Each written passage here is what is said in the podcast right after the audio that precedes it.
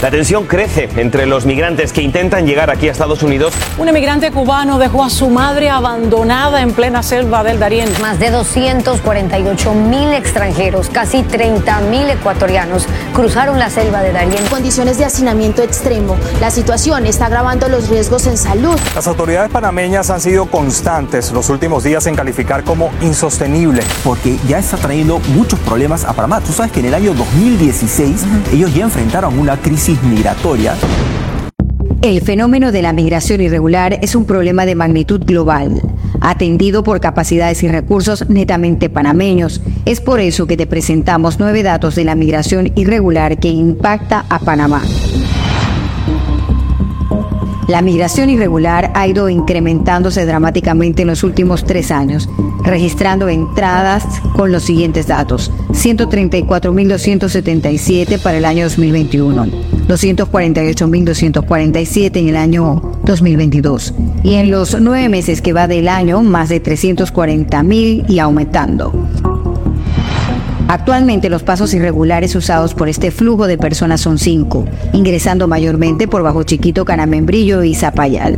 Los pasos irregulares son dinámicos y flexibles y se ajustan al perfil del migrante y su poder adquisitivo.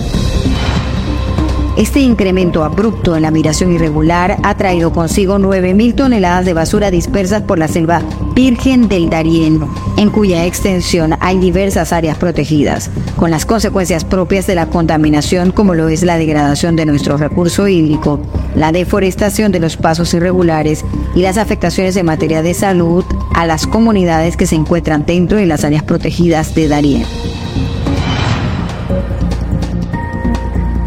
Panamá ha ejecutado al menos 21 operaciones dirigidas a mitigar los delitos que ha traído el flujo migratorio irregular, arrojando resultados importantes en este último año, neutralizando a siete criminales, rescatando a 1.107 migrantes y dejando 216 personas aprendidas. Han pasado 157 días desde que inició la campaña Escudo, compuesta por varias operaciones. Fue implementada para golpear a las organizaciones transnacionales criminales que encontraron en el fenómeno migratorio irregular a través del tráfico y la trata de personas una nueva fuente de financiamiento, especialmente el Clan del Golfo que opera en el borde fronterizo de Colombia, así como disminuir otros delitos como los que son robos que cayeron en un 92% y los delitos sexuales en un 85%, contrarrestando cifras del 2022 y 2023. Panamá se ha constituido en un pilar fundamental para la seguridad hemisférica, detectando dentro de este flujo irregular unas 28 personas con alertas criminales y 79 con antecedentes en los procesos biométricos que se han hecho a más de 17.865 personas irregulares en lo que va del año 2023.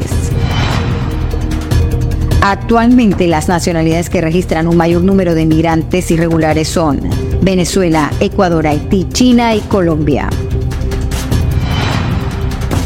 Panamá ha declarado la migración irregular una situación de seguridad nacional, elevando a nivel internacional esta problemática que ahora desata una crisis de máximas proporciones, dejando gastos por el orden de 70 millones de dólares por año a nuestro país sin contar en horas hombre la inversión para atender asuntos humanitarios inmediatos, dejando en segundo plano aspectos relevantes como la ofensiva contra las organizaciones transnacionales del crimen.